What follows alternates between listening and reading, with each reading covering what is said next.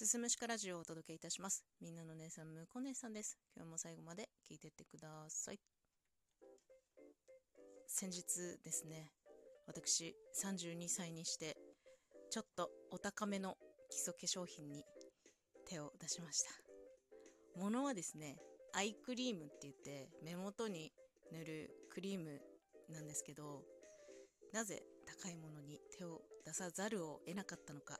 その理由やっぱりカレーには勝てねえ。今日は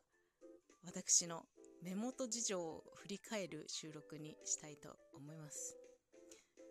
元をたどるとですね私は10代の頃とても太っていてで目元っていうのはね奥二重だったんですよ。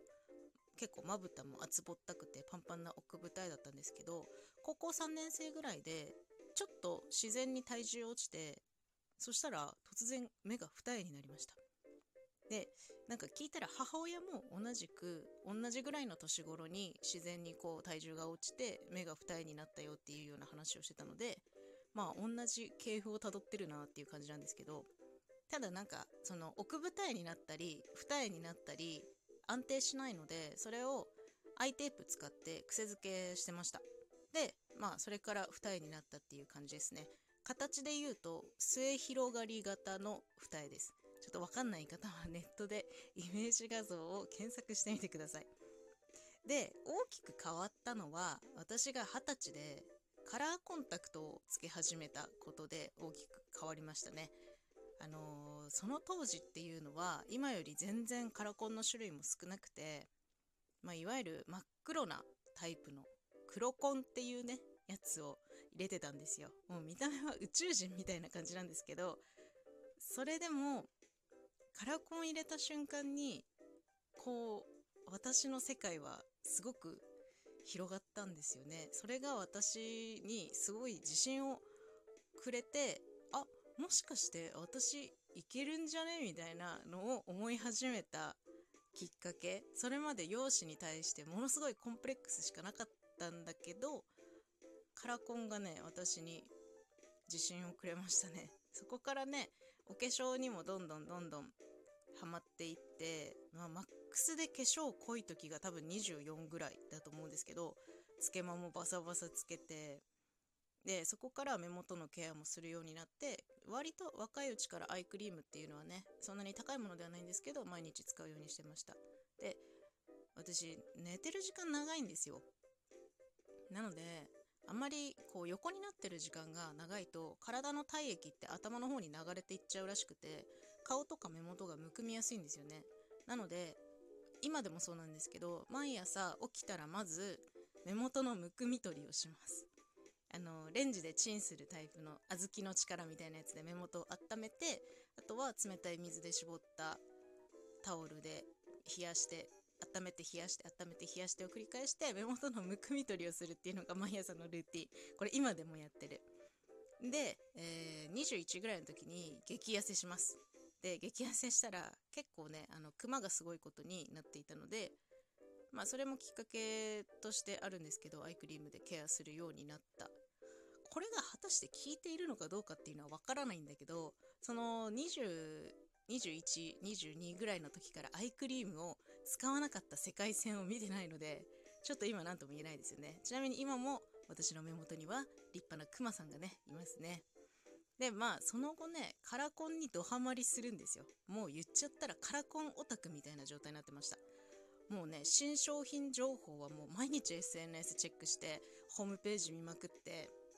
チェックして、新商品情報を SNS で流して、で、カラコンのレビュー書いたりとかして、なんか、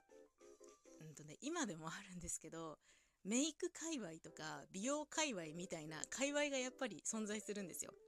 その中のカラコン界隈に私はいました。レビュー書いて、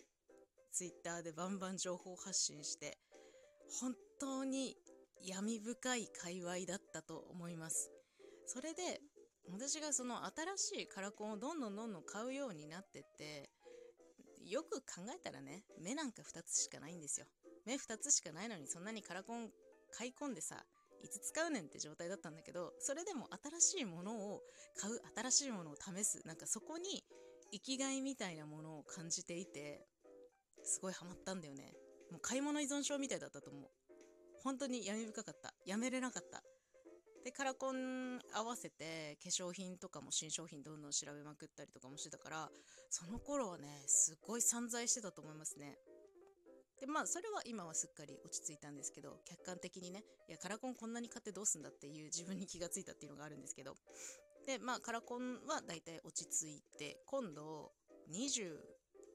ぐらいの時かな、突然ね、まつエクしたくなっちゃって、あの、まつげに植毛するんですよ。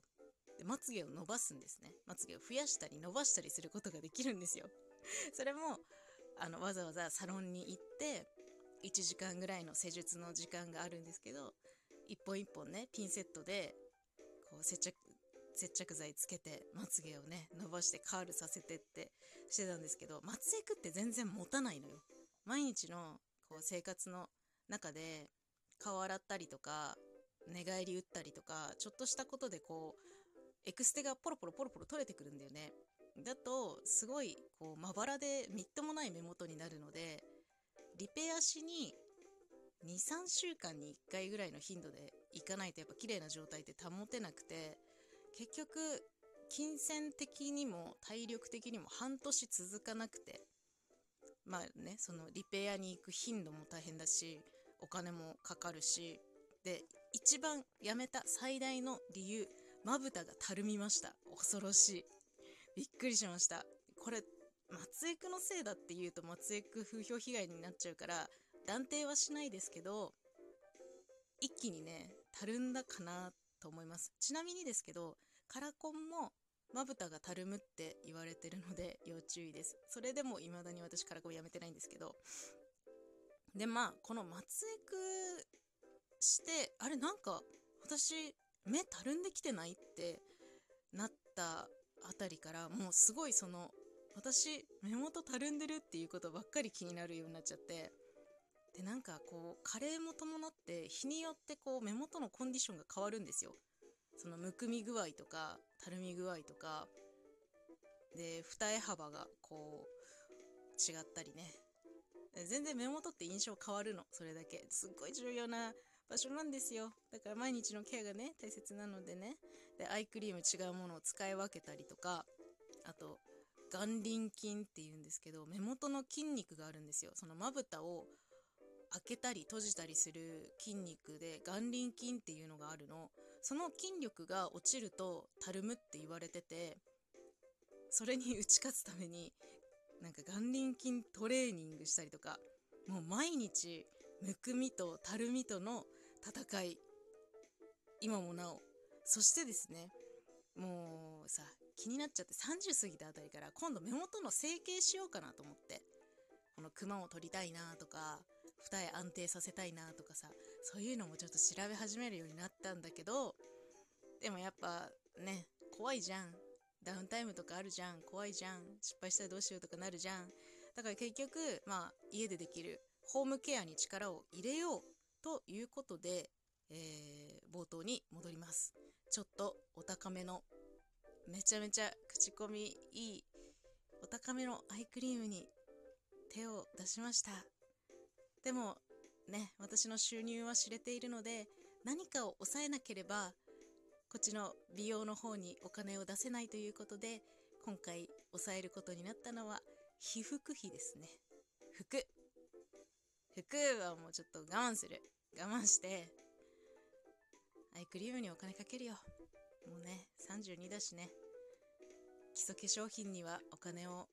惜しんではいけない年齢になったんだなっていうことを実感しております。ちなみに今回買ったのがクラランスっていうブランドのグランアイセラムっていうやつですね。